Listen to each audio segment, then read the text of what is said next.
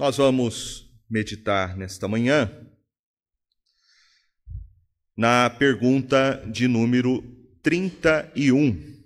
Estamos estudando o nosso breve catecismo e hoje nós vamos tratar desta pergunta que diz respeito à ordem da salvação, ou como é chamado também na teologia sistemática, Hortus Salutis. Essa questão ela é bastante interessante porque ela está baseada no texto de Romanos. Abra sua Bíblia.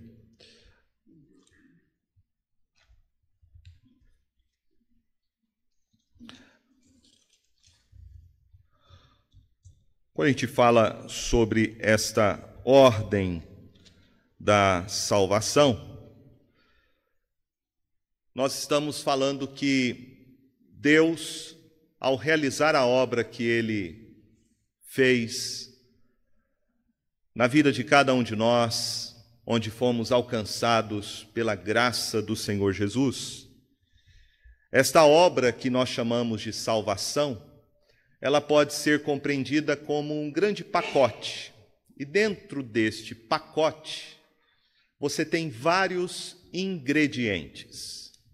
Isto não significa que existe uma ordem cronológica onde essas coisas acontecem, mas nós podemos fazer uma distinção desta obra de salvação, porque Deus assim o faz quando nós vamos estudar sobre este assunto da teologia sistemática, que é a soteriologia, o estudo da salvação. E o texto de Romanos 8, o apóstolo Paulo fala sobre isso.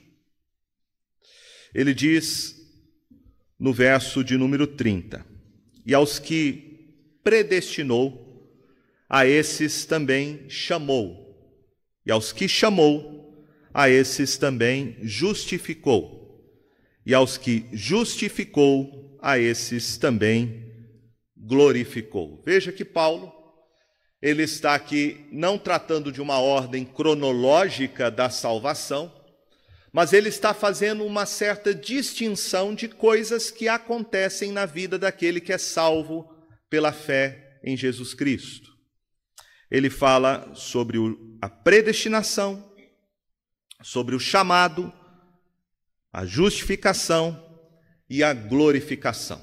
Então, nós começamos a estudar esta ordem, chamada Ordem da Salvação, quando primeiramente foi tratado sobre a obra que o Espírito Santo realiza no coração daquele que é salvo em Cristo Jesus. Vimos que é o Espírito Santo, a terceira pessoa da Trindade, quem aplica a obra que foi realizada de forma histórica por Jesus Cristo na cruz do Calvário, através da sua ressurreição e ascensão. A nossa salvação, primeiramente, é um fato que aconteceu fora de nós. Ela foi realizada no tempo e na história pela obra que Jesus Cristo fez. Mas como que esta obra realizada fora de nós passa a ser parte da nossa experiência pessoal? Isso então diz respeito à obra que o Espírito Santo realiza no coração daquele que é salvo em Jesus. Esta obra do Espírito esta obra realizada pela terceira pessoa da Trindade é a obra onde ele aplica aquilo que Jesus Cristo fez de uma vez por todas, historicamente. Esta obra do Espírito Santo é a obra que nós experimentamos. E, portanto, nós podemos fazer aqui algumas distinções a respeito desta obra que o Espírito Santo faz que é a obra da salvação. A primeira delas é a nossa união com Cristo, como vocês já estudaram. O Espírito Santo, ele nos une pela fé ao Senhor Jesus Cristo, e tudo aquilo que Jesus Cristo fez torna-se propriedade nossa devido a esta união. Nós estávamos em Cristo quando ele morreu naquela cruz, e agora Cristo está em nós quando o Espírito Santo passa a habitar em nossos corações. E tudo aquilo que Cristo fez fora de nós é aplicada pelo Espírito Santo em nossos corações. A segunda coisa que vocês estudaram é sobre o chamado que é feito a cada um de nós através do Evangelho. Foi tratado este assunto, onde vocês aprenderam que é por meio da pregação do Evangelho que o Espírito Santo vai realizar a sua obra no coração daqueles que são salvos em Jesus. Esse chamado é um chamado externo, é a pregação ou a proclamação do Evangelho a todas as pessoas, a todos os povos. Hoje nós vamos tratar sobre a vocação eficaz. Vocação eficaz. E o nosso breve catecismo, explicando sobre a vocação eficaz, diz assim na sua pergunta 31. Vocação eficaz é a obra do Espírito Santo, pela qual, convencendo-nos do nosso pecado e da nossa miséria, iluminando-nos nossos entendimentos pelo conhecimento de Cristo e renovando a nossa vontade, nos persuade e habilita a abraçar Jesus Cristo que nos é oferecido de graça no Evangelho. Então, quero tratar com vocês nesta manhã sobre este tema da ordem da salvação, que é a vocação eficaz. E o texto que eu quero examinar primeiramente é o texto que está em Mateus capítulo 22. Mateus capítulo 22. Aqui nós temos a parábola contada por Jesus, que é a parábola das boldas. Ele compara o reino de Deus a um rei que celebrou as boldas do seu filho. Diz o verso de número 3, Mateus 22. Então, enviou os seus servos a chamar os convidados para as boldas, mas estes não quiseram vir. Enviou ainda outros servos com esta ordem: Dizei aos convidados: Eis que já preparei o meu banquete. Os meus bois e cevados já foram abatidos e tudo está pronto. Vinde para as bodas.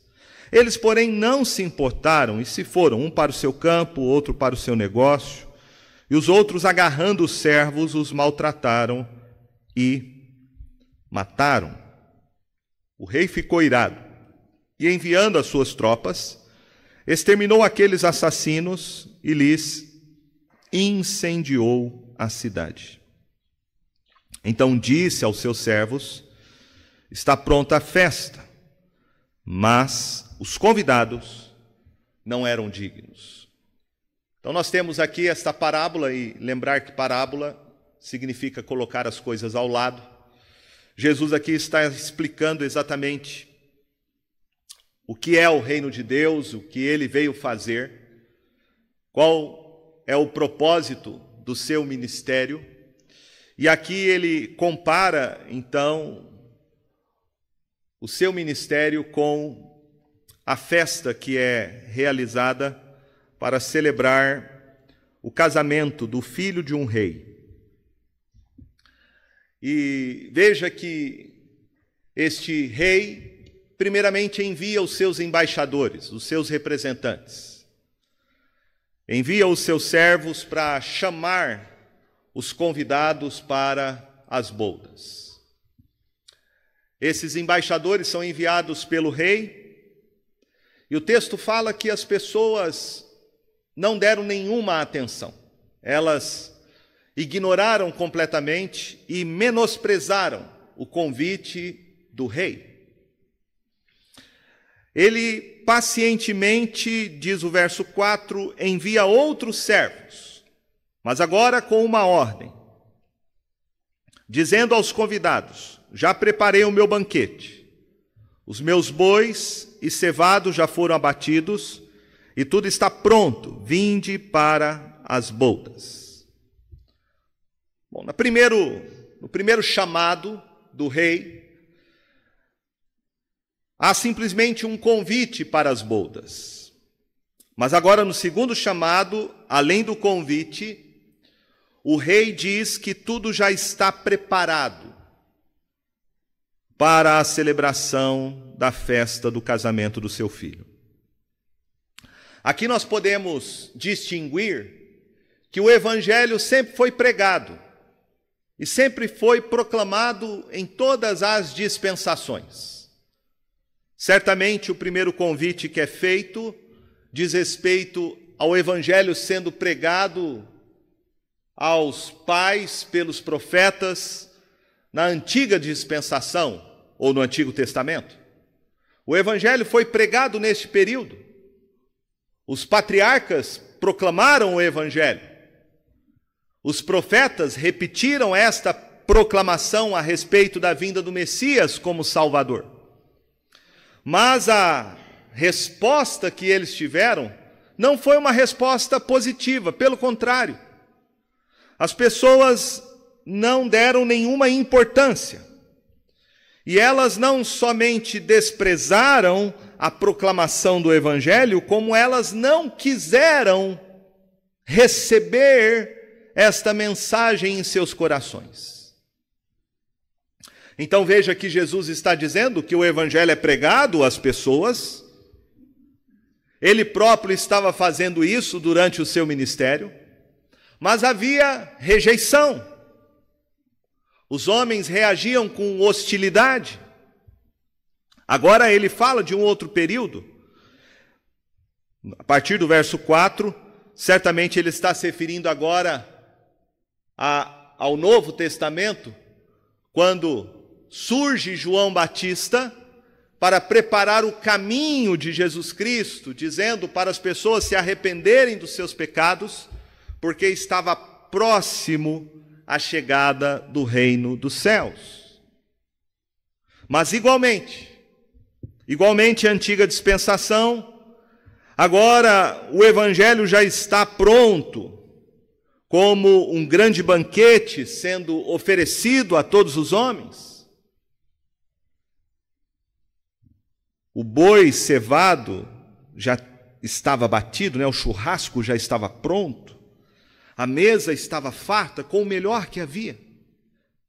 Jesus Cristo havia chegado, ele é o cumprimento daquilo que foi anunciado no Evangelho na antiga dispensação, o que foi proclamado como promessa de salvação a Abraão e repetido depois pelos profetas.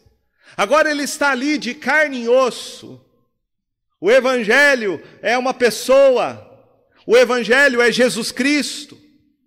E Ele está chamando homens e mulheres a se arrependerem e desfrutarem da Sua graça, deste grande banquete que é oferecido por Deus, o banquete da misericórdia, o banquete da graça, o banquete do perdão, o banquete da reconciliação dos homens com Ele. Mas qual é a resposta?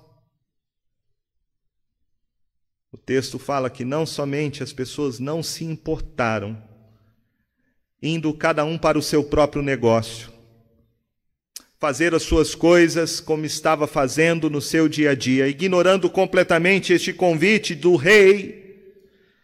Mas também outros agarraram os seus servos, os seus embaixadores, os maltrataram e o mataram. Então veja que a rejeição ao evangelho retratado aqui por Jesus, ela não somente é representada pela indiferença dos homens. Ela não somente é representada pela, pela sua forma de menosprezar a pregação do Evangelho, mas ela também é representada pela ira do coração dos homens, a mensagem do Evangelho. E como Jesus disse, aqueles que o odeiam também odiarão os seus discípulos, os seus representantes, os seus embaixadores. E assim como ele foi perseguido, nós também seremos perseguidos. E Jesus retrata essa perseguição dos seus servos, que além de serem maltratados, são mortos por causa da pregação do Evangelho. O rei fica irado ao saber disso. O texto fala, no verso 7, que ele ficou irado. E ele se vinga das pessoas que mataram os seus representantes, os seus embaixadores. Ele envia suas tropas e extermina todos aqueles assassinos e coloca fogo em sua cidade. E ele chega a esta conclusão do verso 8. Ele disse aos seus servos: Está pronta a festa, mas os convidados não eram dignos. Por que eles não eram dignos? Eles não eram dignos porque eles rejeitaram o convite do rei. E assim tem acontecido. O evangelho tem sido pregado ao longo de toda a história e há pessoas que vão rejeitá-lo. Há pessoas que vão menosprezar a pregação do evangelho, há pessoas até mesmo que vão reagir com hostilidade. Vão perseguir, vão tentar de alguma forma calar a voz da igreja. Qual é a atitude do rei? O rei diz então para os seus servos, verso 9: Ide, ide, pois, para as encruzilhadas dos caminhos, e convidai para as boldas a quantos encontrardes. E saindo aqueles servos pelas estradas, reuniram todos os que encontraram, maus e bons, e a sala do banquete ficou repleta de convidados. Veja que a atitude do rei agora é uma atitude de extrema graça e misericórdia. Ao ver a rejeição que os seus súditos têm em relação ao casamento do seu filho, ele agora resolve enviar os seus servos pelas encruzilhadas, pelos becos e a convidar todos, absolutamente todos, que são encontrados. Quem sabe aqui é uma referência às pessoas mais humildes, mais simples, aos pobres, aos mendigos, aos leprosos, às prostitutas, aos inválidos. Aqui é uma referência, sem dúvida, que Jesus está fazendo de que o Evangelho, quando é rejeitado pelas pessoas, e certamente ele está aqui historicamente aplicando esta parábola à rejeição que o povo judeu fez ao longo de todas as dispensações. A rejeição que o seu próprio povo fez em relação ao Messias, a Jesus Cristo como único Salvador, e agora o Evangelho é proclamado aos gentios, aqueles que não são, aqueles que não fazem parte da aliança abraâmica, aqueles que não são da descendência. O Evangelho agora é dirigido a todos os povos, a todas as nações, mas é dirigido a pessoas totalmente indignas, sem nenhuma qualificação, sem nenhuma dignidade. E o texto fala que então a sala real onde o banquete vai ser servido ficou repleta de convidados, ficou cheia. Mas o verso 11 diz: Entretanto, porém, o rei, entrando, porém, o rei, para ver os que estavam à mesa, notou ali um homem que não trazia veste nupcial. Para participar do banquete, você não pode participar de qualquer jeito. Aliás, era a festa do casamento do filho do rei. Tinha que ter uma roupa apropriada. E certamente todas essas pessoas receberam esta roupa, mas havia ali um penetra. o intruso, que não estava vestido adequadamente, que não estava com a sua veste nupcial. E ele então pergunta: Amigo, como entraste aqui sem veste nupcial? E ele ficou calado. Então ordenou o rei aos seus serventes: Amarrai-o de pés e mãos e lançai-o para fora nas trevas. Ali haverá choro e ranger de dentes. Havia uma pessoa que estava ali dentro da festa, mas que não estava vestida adequadamente. O que isso representa? O Evangelho é um chamado para todos os homens. Há alguns que vão realmente se arrepender dos seus pecados e crer em Jesus Cristo como seu único Salvador.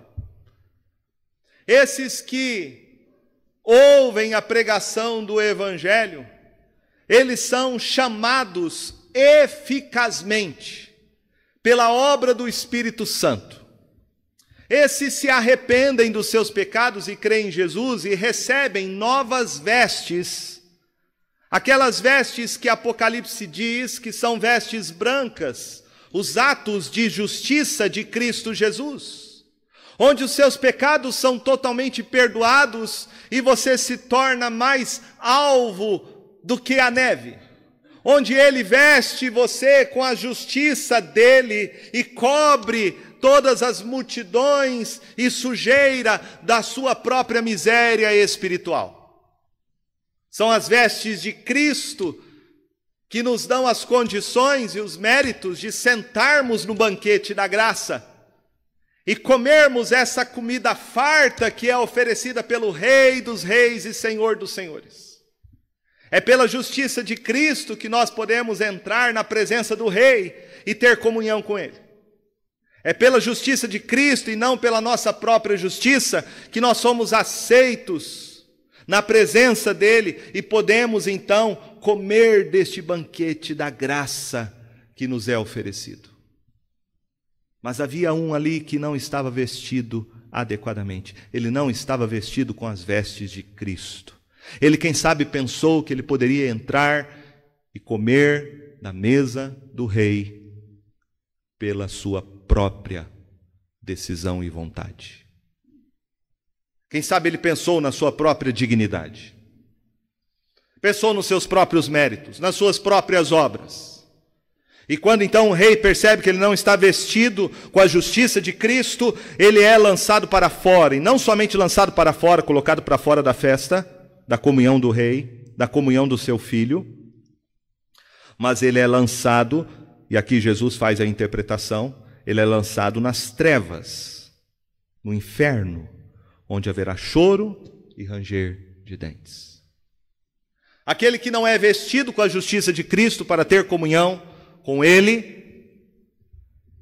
vai ser punido e castigado pelos seus próprios pecados, pois ele confia em suas próprias obras, desprezando completamente a obra de Jesus como único meio de salvação. O que Jesus está ensinando nessa parábola é que não existe salvação fora dele. Não existe salvação fora de Cristo Jesus. O único modo dos homens terem comunhão e participarem deste banquete espiritual é quando eles ouvem o convite feito pelo rei, mas recebem graciosamente pelo Espírito Santo, recebem todas as condições para estar na presença do rei e desfrutar daquilo que ele tem preparado. Ou seja, nós só podemos estar na presença de Deus por causa da obra de Jesus Cristo e da aplicação que o Espírito Santo faz dela em nossos corações. E jamais podemos estar na presença dele pelos nossos próprios esforços, obras ou méritos. Aquele que pretensamente pensa que pode estar em comunhão com o filho do rei e desfrutar do seu banquete pelas suas obras, na verdade está tomado de soberba e arrogância, e esse será punido duramente pelos seus próprios pecados. E Jesus conclui então no verso 14, dizendo: Porque muitos são chamados, mas pouco escolhidos. Aqui entramos então naquela questão do chamado externo do evangelho. Há muita gente que é chamada. Há muitos homens e mulheres que ouvem a pregação do evangelho, mas elas são indiferentes elas não se arrependem dos seus pecados. Elas não creem em Jesus Cristo. Elas não são salvas, pelo contrário, serão condenadas eternamente. Então, por que algumas pessoas são chamadas e rejeitam o Evangelho, e outras pessoas são igualmente chamadas e aceitam o Evangelho? Por quê? Como explicar isso? Jesus diz exatamente qual é a razão. Ele diz: muitos são chamados, mas poucos escolhidos. Há muita gente que ouve o Evangelho, o Evangelho não vai fazer absolutamente nada no coração dessas pessoas. Elas não vão se arrepender dos seus pecados. Elas não vão confiar em Cristo como seu único Salvador.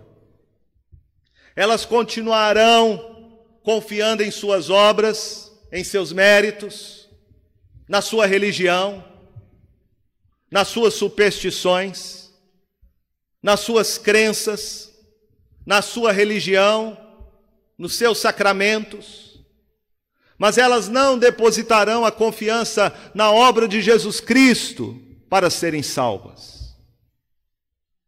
Por quê? Jesus Cristo diz: poucos são os escolhidos. O Evangelho só se torna realmente eficaz no coração daqueles que foram chamados eficazmente pelo Espírito Santo.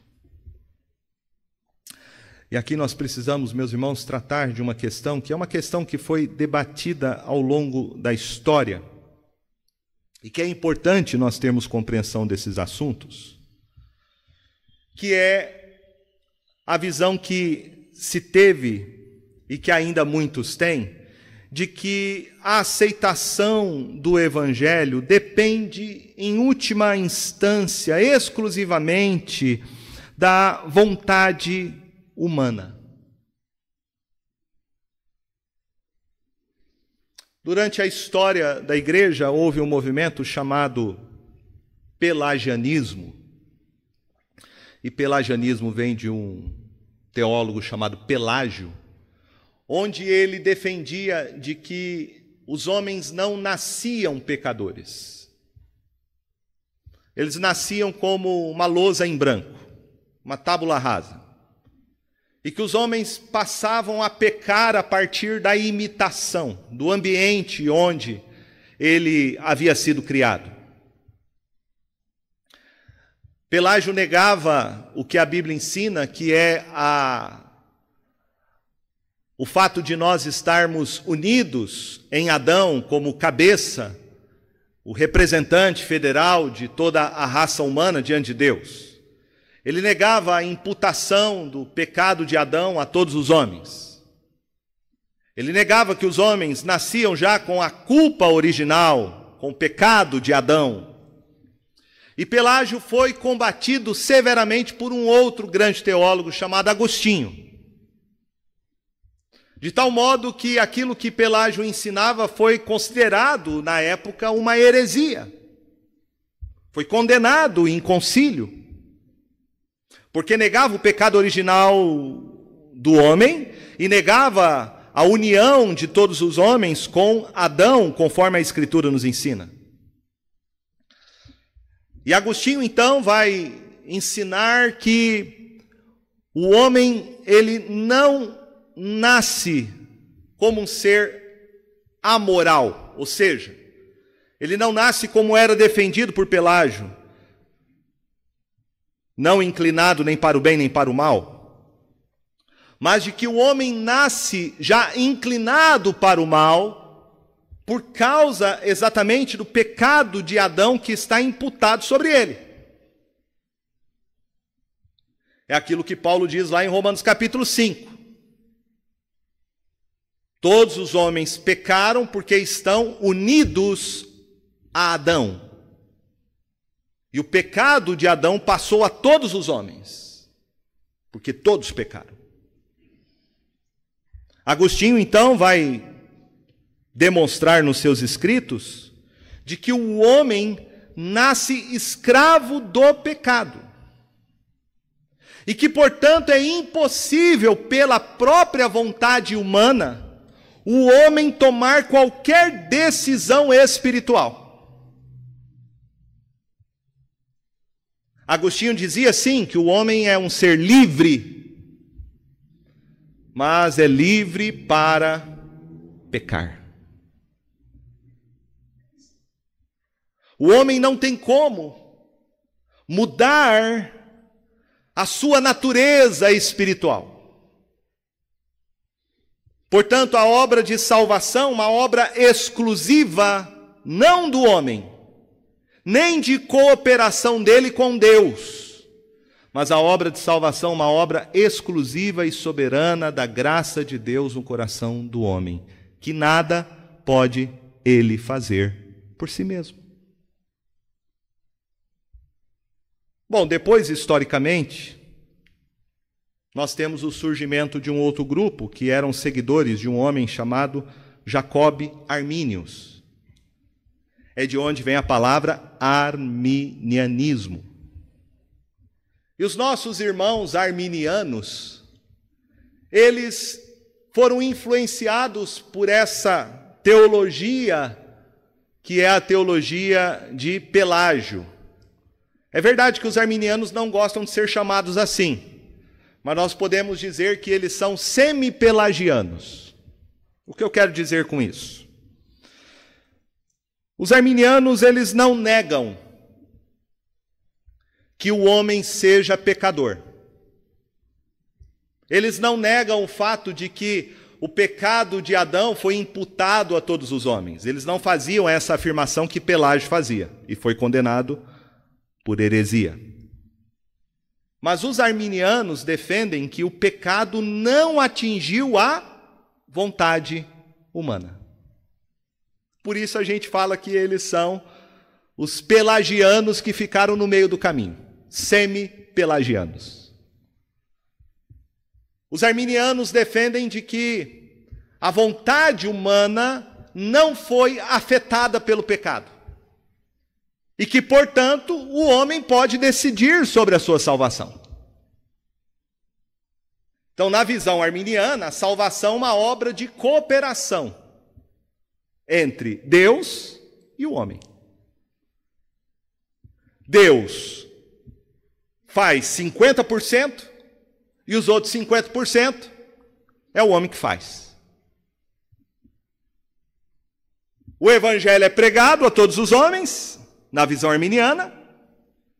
Esse chamado é feito como um convite, mas quem vai decidir sobre isso é o homem de forma autônoma e independente. Daí os arminianos defenderem que o homem possui livre arbítrio.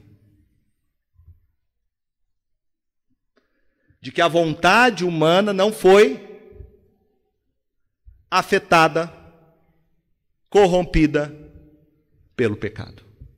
O homem tem vontade livre. Contra essas ideias é que nós temos uma posição que é a posição que vem da tradição agostiniana, que é a posição de Calvino, João Calvino, de onde vêm os calvinistas. Os calvinistas defendem de que o homem tem vontade e que o homem é livre, mas a vontade humana é escrava do pecado. De modo que o homem não pode se arrepender por si mesmo e nem crer em Jesus Cristo, a não ser que o Espírito Santo convença o homem a respeito do seu pecado, da justiça e do juízo, e produza no coração deste homem o fruto da salvação, que é o arrependimento e a fé. Essa abertura do coração pelos teólogos reformados, ela é chamada então de vocação eficaz ou vocação interior. E nós podemos então ver vários textos onde o apóstolo Paulo fala sobre essa vocação eficaz. Veja comigo. Primeiro texto, 1 Coríntios capítulo 2, 1 Coríntios capítulo 2, verso 14.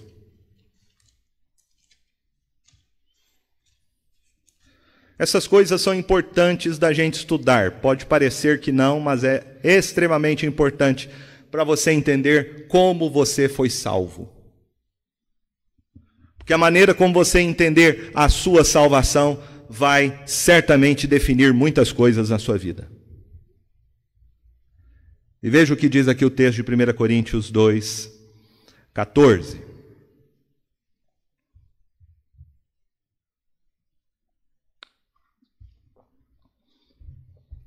O apóstolo Paulo diz assim: Ora, o homem natural não aceita as coisas do Espírito de Deus, porque eles são loucura, e não pode entendê-las porque elas se discernem espiritualmente. Veja o que Paulo aqui está dizendo: que o homem natural, ele está fazendo o contraste com o homem espiritual. Ele está dizendo aqui sobre o homem como ele é por natureza, né? o homem não regenerado. O homem não regenerado. Ele diz que essas pessoas não somente elas não entendem as coisas que vêm de Deus, mas como elas dizem que essas coisas são loucura. Então, o homem naturalmente, diz Paulo, ele não consegue entender, ele não consegue discernir o evangelho por ele mesmo.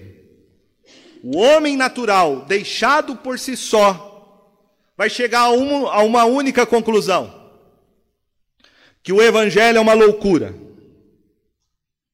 O Evangelho não faz sentido. Que o Evangelho é perca de tempo. Que o Evangelho é para coisa de gente fanática. Que o Evangelho é para gente que não tem inteligência. Essa é a compreensão que o homem natural tem.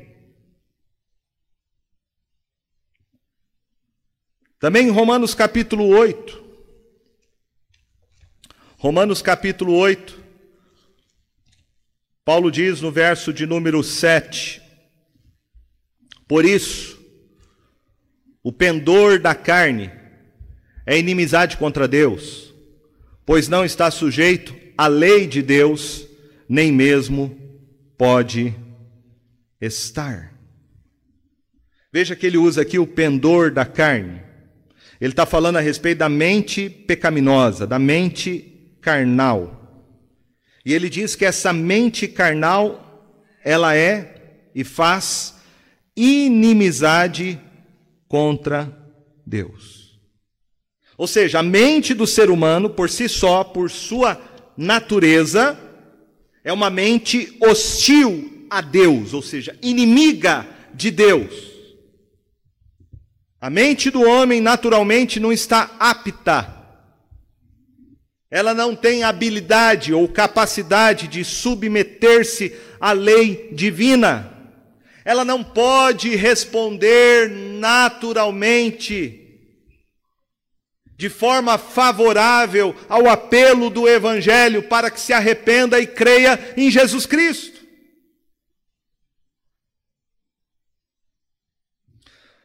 Por isso, meus irmãos, nós temos que compreender que o homem por si só, ele não tem a capacidade de se arrepender dos seus pecados e crer em Jesus Cristo por si só. Precisa haver nele uma obra sobrenatural. Precisa uma obra do Espírito Santo, dando a ele uma capacidade que ele não tem naturalmente. Jesus disse isso. Abra sua Bíblia lá em João capítulo 3. Jesus disse isso para um homem que era conhecedor de toda a lei.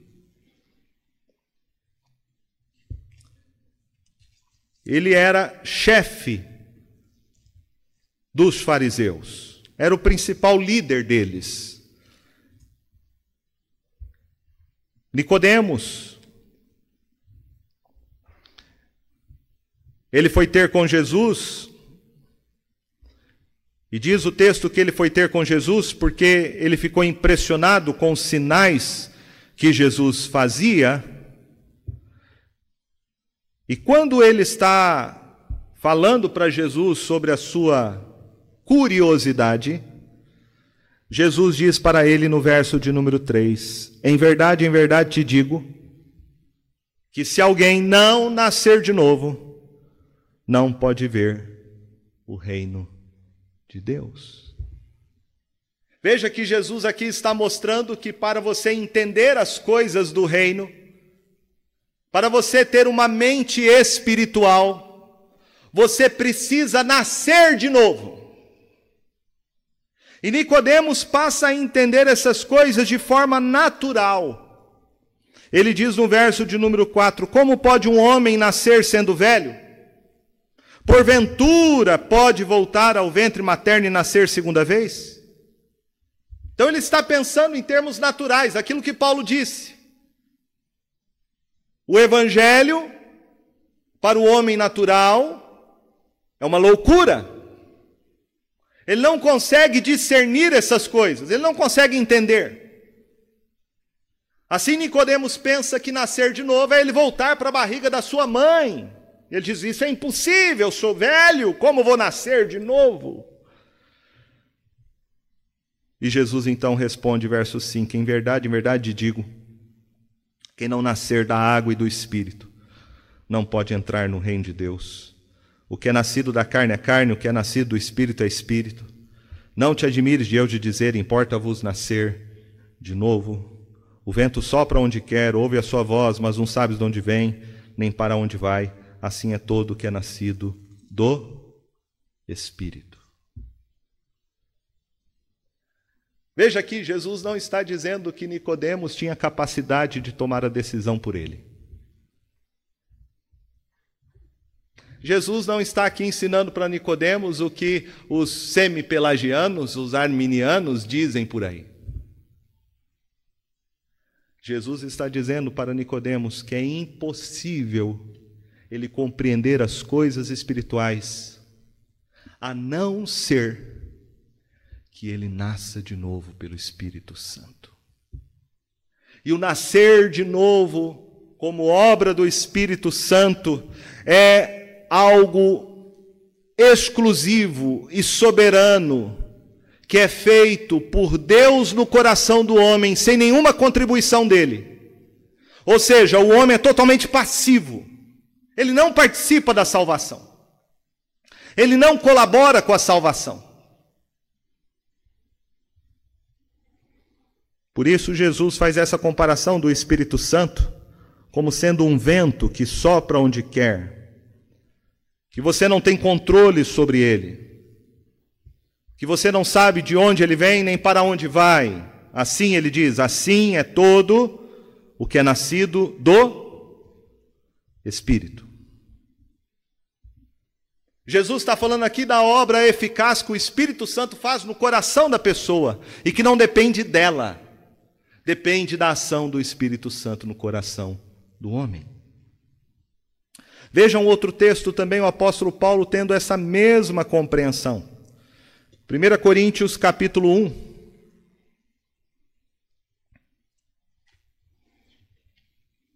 Primeira Coríntios capítulo 1, verso 22 ao verso 24.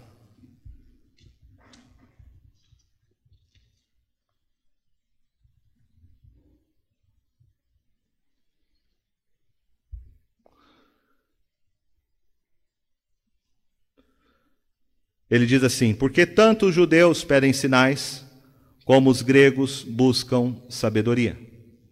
Mas nós pregamos a Cristo crucificado, escândalo para os judeus, loucura para os gentios. Mas para os que foram chamados, tanto judeus como gregos, pregamos a Cristo, poder de Deus e sabedoria de Deus. Veja que Paulo aqui descobriu que algumas pessoas aceitavam e outros rejeitavam o Evangelho. E a única maneira pela qual ele pode ter descoberto é que o Cristo crucificado que ele pregava era uma pedra de tropeço para alguns judeus e loucura para alguns gregos. Paulo pregava o evangelho para esses para esse público para judeus e gregos e ele via a resposta que eles davam. Diz que eles respondiam, segundo Paulo, que para os judeus Cristo era um escândalo e para os gentios era uma loucura. Mas ele vai dizer no verso 24: Mas para os que foram chamados. Paulo está falando aqui não da pregação externa do Evangelho, não é o chamado externo. Ele está falando do chamado interno. Paulo está falando da obra que Jesus disse para Nicodemos, a obra do Espírito Santo. Quando o Espírito Santo aplica no coração o evangelho que está sendo pregado, esta pessoa vai experimentar a graça de Deus e ela vai ser salva. Os que foram chamados, não é apenas aqueles que ouviram, os que foram chamados, tanto judeus como gregos, pregamos a Cristo. E para esses que são chamados, Cristo é o poder de Deus e sabedoria de Deus. Para os que não foram chamados, apenas ouvir a pregação do Evangelho, Cristo é escândalo para os judeus e loucura para os gentios. Mas aqueles que ouvem a pregação do Evangelho, e o Evangelho não chega apenas nos ouvidos, mas ele é introduzido como nova vida nos corações pelo Espírito Santo. Cristo se torna o poder de Deus e a sabedoria de Deus.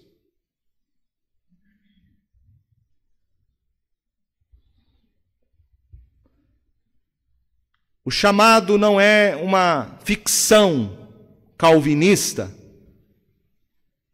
como alguns arminianos alegam, mas o chamado eficaz é ensinado na Escritura. Em Romanos capítulo 8, veja o que Paulo diz.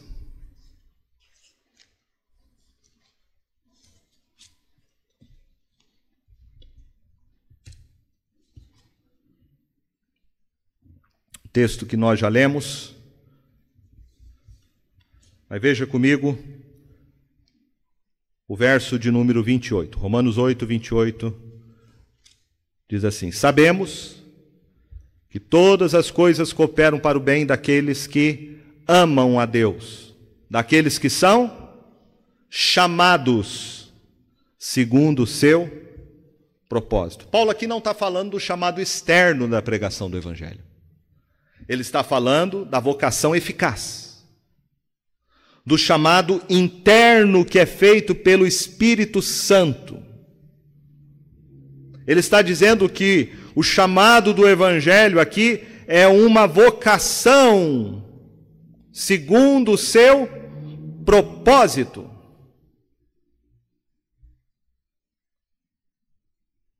No verso de número 29 ele fala: Porquanto aos que de antemão conheceu, também os predestinou para serem conformes à imagem de seu filho, a fim de que ele seja o primogênito entre muitos irmãos, e aos que predestinou a esses também chamou, e aos que chamou a esses também justificou, e aos que justificou a esses também glorificou. Então quero que você perceba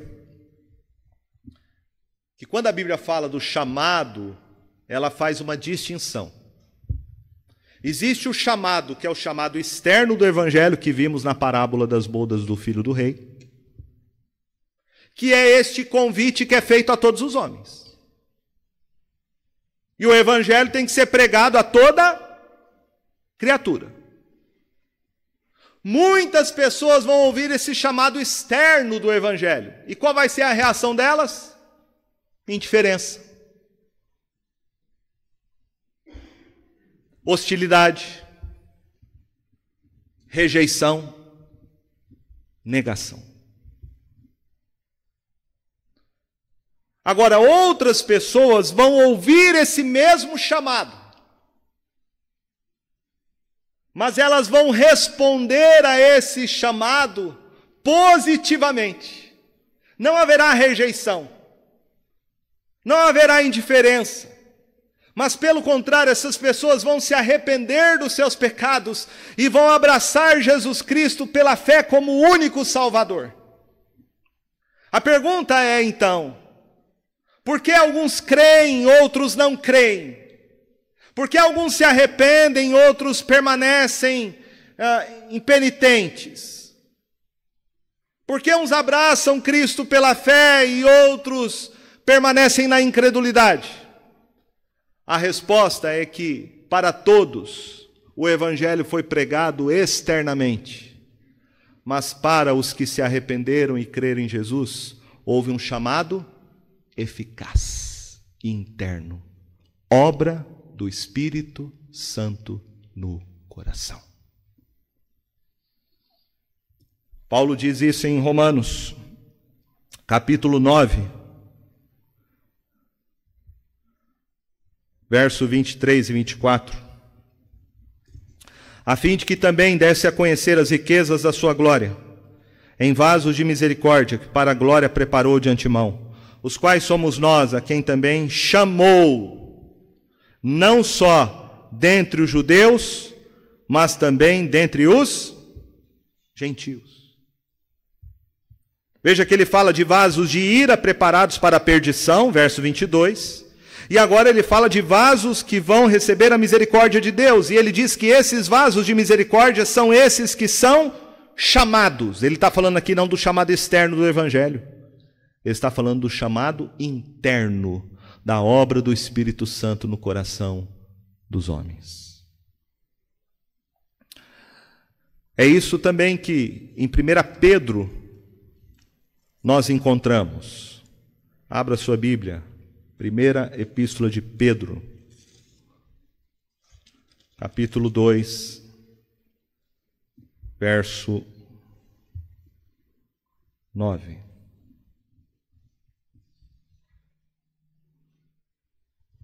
Ele diz: Vós, porém, sois raça eleita, sacerdócio real, nação santa, povo de propriedade exclusiva de Deus, a fim de proclamardes as virtudes daquele que vos chamou das trevas para a sua maravilhosa luz. Pedro aqui não está falando do convite do Evangelho. Pedro está falando aqui desse chamado eficaz. Veja que ele fala que Deus nos chamou das trevas. Veja o lugar onde nós estávamos, das trevas. Ele nos chamou das trevas para a sua maravilhosa luz, ou seja, o Espírito Santo nos fez nascer de novo e mudou a nossa condição espiritual. Isso é uma obra que ele faz em nossos corações, é o chamado eficaz.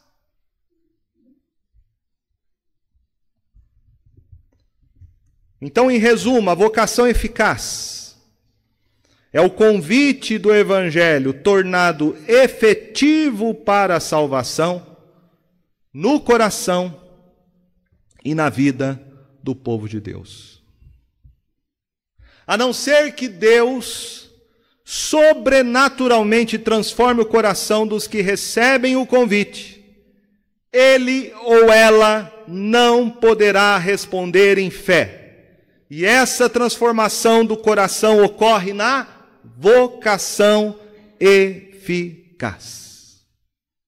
Então, a vocação eficaz é a ação soberana de Deus por meio do Espírito Santo, pela qual ele habilita o ouvinte do convite do Evangelho a responder ao apelo em arrependimento e fé e obediência.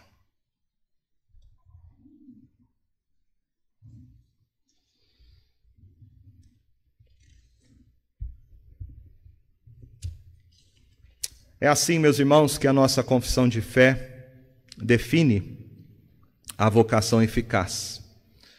Ela diz assim: Todos aqueles a quem Deus predestinou para a vida, e só esses, é ele servido chamar eficazmente pela sua palavra e pelo seu espírito, no tempo por ele determinado e aceito, tirando-os daquele estado de pecado e morte em que estão por natureza para graça e salvação em Cristo Jesus.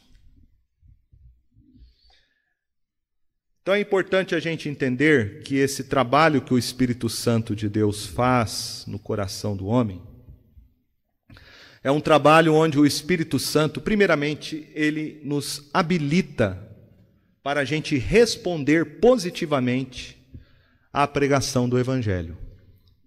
Veja o texto lá de Atos, capítulo 16, quando fala que Paulo estava pregando o evangelho,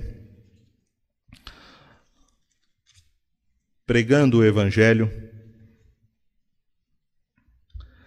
e diz o texto no verso 14 que havia uma mulher chamada Lídia. Ela era uma comerciante.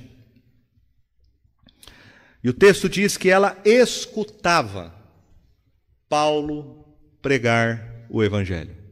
Ela escutava com esses ouvidos aqui. Este é o chamado externo, que é a pregação do Evangelho para todas as pessoas. Alguns vão rejeitar, outros vão aceitar. E o texto fala por que, que ela aceitou o Evangelho. O texto diz: o Senhor lhe abriu o coração para atender as coisas que Paulo dizia. O Senhor lhe abriu o coração. Então, entenda uma coisa: não é você que abre o coração. Não é você que dá oportunidade para Jesus entrar na tua vida não é o homem que aceita Jesus. Não vejo o problema da gente usar algumas expressões. Não vou ser radical e dizer que você não pode falar para a pessoa, olha, você tem que crer e se arrepender, que é a linguagem mais bíblica. Quando você vê as pregações dos apóstolos, você não vê os apóstolos falando, olha, vocês têm que aceitar Jesus ou vocês têm que abrir o coração para Jesus entrar. Você vai ver os apóstolos dizendo: arrependei-vos e crede. Essa é a pregação mais bíblica, mais coerente com a Escritura. Mas você precisa, acima de tudo, compreender que a decisão por Cristo não depende da pessoa. ela não vai se arrepender e crer em Jesus por ela mesma. Ela só vai se arrepender e crer em Jesus se o Senhor abrir o coração. ela só vai realmente produzir os frutos, que são frutos da graça, se o Espírito Santo fizer ela nascer de novo.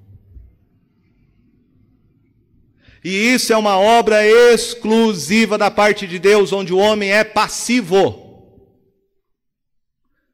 O homem não decide sobre isso, o homem não colabora sobre isso, o homem não participa sobre isso.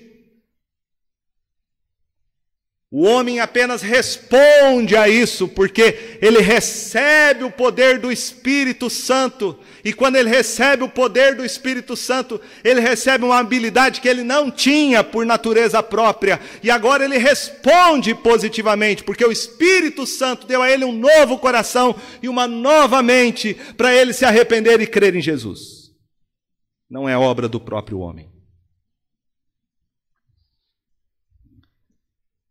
O Espírito Santo opera eficazmente no coração, habilitando o homem a responder à pregação externa do Evangelho. Mas não somente isso, ele ilumina a mente para que a pessoa entenda a mensagem do Evangelho. Paulo diz isso lá em 2 Coríntios. Abra sua Bíblia lá. Estamos terminando. 2 Coríntios, capítulo 4.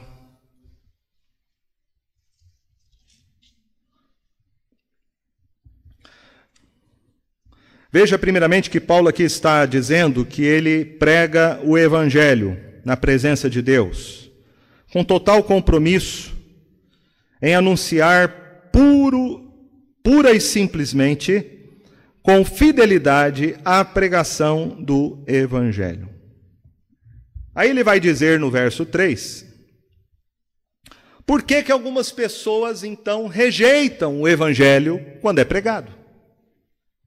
E ele vai dizer: mas se o nosso Evangelho ainda está encoberto, é para os que se perdem que está encoberto, nos quais o Deus deste século cegou o entendimento dos incrédulos para que lhes não resplandeça a luz do Evangelho da glória de Cristo, o qual é a imagem de Deus. Então veja que há pessoas, segundo Paulo, que jamais vão se arrepender dos seus pecados e crer em Jesus. Ele diz claramente que o evangelho está encoberto, ou seja, a pessoa não consegue compreender o evangelho, discerni-la. E para essas pessoas, o evangelho está encoberto para que elas se percam. Elas não vão compreender nunca. Elas nunca vão se arrepender e crer em Jesus Cristo. E Paulo aqui diz que a razão são duas. Primeiro, o coração endurecido, o pecado. E aqui nós temos que entender, meus irmãos, que não há nenhuma é, embora a nossa mente seja bem limitada para compreender essas coisas, mas Paulo aqui trata dessa questão sem ter nenhuma dificuldade em entender a soberania de Deus e a responsabilidade humana.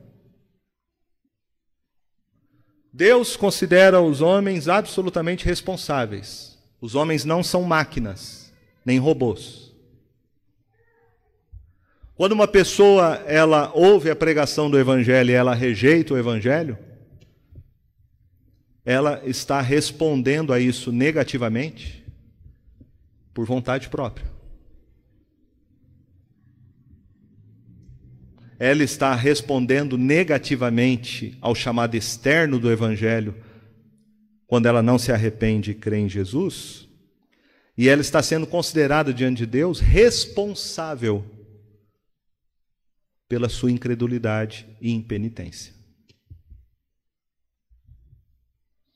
Mas também Paulo diz aqui no texto que o Deus deste século, que é o diabo, cegou o entendimento dos incrédulos. Ou seja, o homem, segundo Paulo, está cativo. Por isso não dá para concordar com a interpretação que é dada pelos arminianos ou semi-pelagianos, de que depende do homem. De que é uma coisa que o homem pode fazer por ele mesmo. Porque Paulo aqui está dizendo que o Deus deste século, que é o diabo, cegou o entendimento dos incrédulos. Para quê?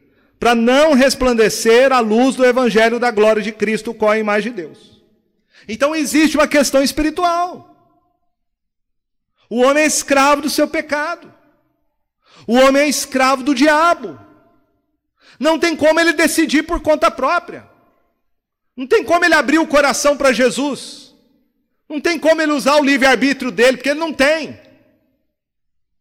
Ele é livre, como dizia Agostinho, mas livre para pecar. Porque ele é escravo do pecado. Ele é escravo do diabo. E aí veja o que Paulo então diz no verso 6: Porque Deus, que disse, das trevas resplandecerá a luz. E Ele mesmo resplandeceu em nosso coração para a iluminação do conhecimento da glória de Deus na face de Cristo. Paulo aqui está falando do chamado eficaz.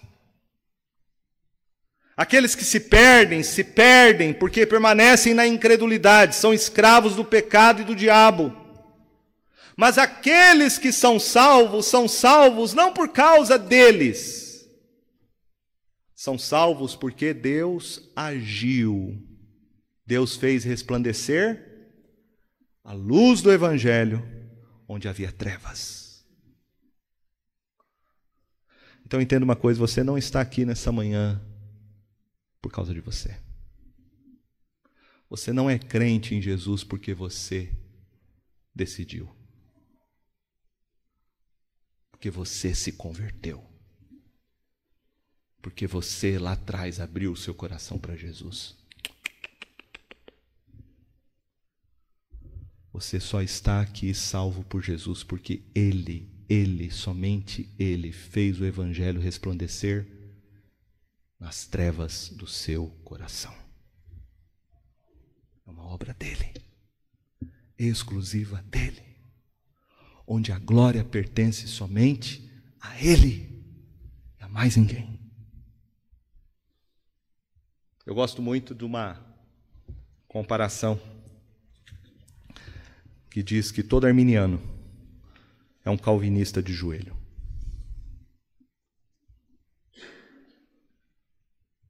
Todo arminiano que acha que depende do homem a salvação que diz: abra o seu coração para Jesus entrar. Se você não abrir, ele não entra. Dê uma oportunidade para ele, senão ele não pode fazer nada por você.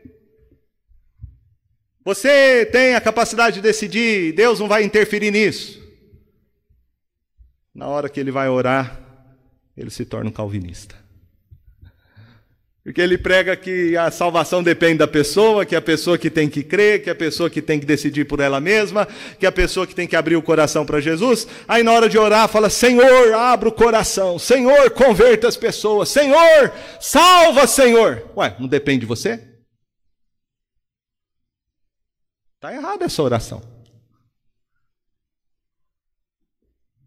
Por isso que todo arminiano de pé pregando é um calvinista de joelho. É o que a Bíblia ensina, meus irmãos. Eu não sou calvinista por causa de Calvino, nem por causa de Agostinho. Mas eu creio nas mesmas coisas que eles creram, porque é isso que a Bíblia nos ensina. É isso que a Bíblia nos ensina. Há algumas objeções que as pessoas fazem sobre a vocação eficaz que eu quero ponderar com vocês rapidamente. Primeiro, Alguns dizem que a vocação eficaz tiraria o incentivo para fazer o evangelismo e realizar missões. Alguns que não entendem a vocação eficaz vão dizer: olha, você. Você que fala sobre vocação eficaz, então por que você não espera Deus chamar eficazmente os seus eleitos? A vocação eficaz, então, se depende única e exclusivamente da obra do Espírito Santo, transforma os crentes em preguiçosos. Porque Deus vai chamar de qualquer jeito, não vai? Então, para que pregar o Evangelho? Para que gastar dinheiro com missões? Para que mandar missionários? A resposta, meus irmãos, é que a pregação e o ensino do Evangelho precisam ser compreendidos não como um fim em si mesmo, mas como um meio ordenado por Deus para que ele realize os seus planos e decretos eternos. É isso que diz o apóstolo Paulo lá em Romanos 10, 14. Como, porém, invocarão aquele em quem não creram? E como crerão naquele de quem nada ouviram? E como ouvirão se não há quem pregue? Então, a pregação do Evangelho, o trabalho missionário da igreja, não é um fim em si mesmo, é o meio pelo qual Deus ordenou, e é através deste meio que Ele vai operar eficazmente a obra da salvação no seu povo escolhido. Em Atos capítulo 18, fala que o apóstolo Paulo estava pregando o evangelho na cidade de Corinto. E diz o texto que ele pensou em sair daquela cidade. Devido à rejeição, à hostilidade. E diz o texto então em Atos 18, verso 9, que Paulo durante a noite teve uma visão. E que o Senhor lhe disse: Não temas. Pelo contrário, fala e não te cales. Porque eu estou contigo e ninguém ousará fazer-te mal, pois tenho muito povo nesta cidade. Tenho muito povo nesta cidade. Deus não está dizendo que todas as pessoas que moravam ali eram eleitas, mas Ele estava dizendo que havia muitos eleitos ali. E como esses eleitos iriam ser chamados eficazmente pelo Espírito Santo? Como? Através da pregação do Evangelho. E o texto fala: ele permaneceu um ano e seis meses ensinando entre eles a palavra de Deus. E depois ele escreve Corinto. E vai dizer: é verdade que alguns judeus consideram o evangelho como um, um escândalo, gregos uma loucura, mas os que são chamados dentre judeus e gentios. Cristo é sabedoria e poder de Deus. Como que Deus vai chamar as pessoas, meus irmãos, que Ele escolheu? E aqui um, um, ponto muito importante: nós não sabemos quem são os eleitos e quem não são. Isso é um mistério. Por isso a gente tem que pregar o Evangelho para todos. Aí está o incentivo para pregar o Evangelho. Aqui está o incentivo para fazer missões. Sabe por quê? A gente não está indo fazer missões, a gente não vai no campo para voltar de mãos vazias. Aquele que crê na vocação eficaz sabe que Deus vai chamar eficazmente através da pregação do Evangelho aqueles que Ele escolheu. Não é um cara que vai pescar e voltar sem trazer peixe. Porque se evangelização e missões dependesse de nós, seria um fracasso. Se dependesse dos nossos métodos, estaríamos falidos. Mas Deus, quem nos capacita a anunciar o Evangelho através da pregação simples, mas Ele garante o resultado, porque é Ele quem chama eficazmente pecadores ao arrependimento. Por isso, ao invés do chamado eficaz tornar a gente indolente, preguiçoso, o chamado eficaz torna a gente operoso, trabalhador, dedicado e diligente porque eu sei que Deus determinou o meio pelo qual ele vai chamar eficazmente as pessoas à nova vida em Cristo Jesus. Qual é este meio? Pregação do Evangelho.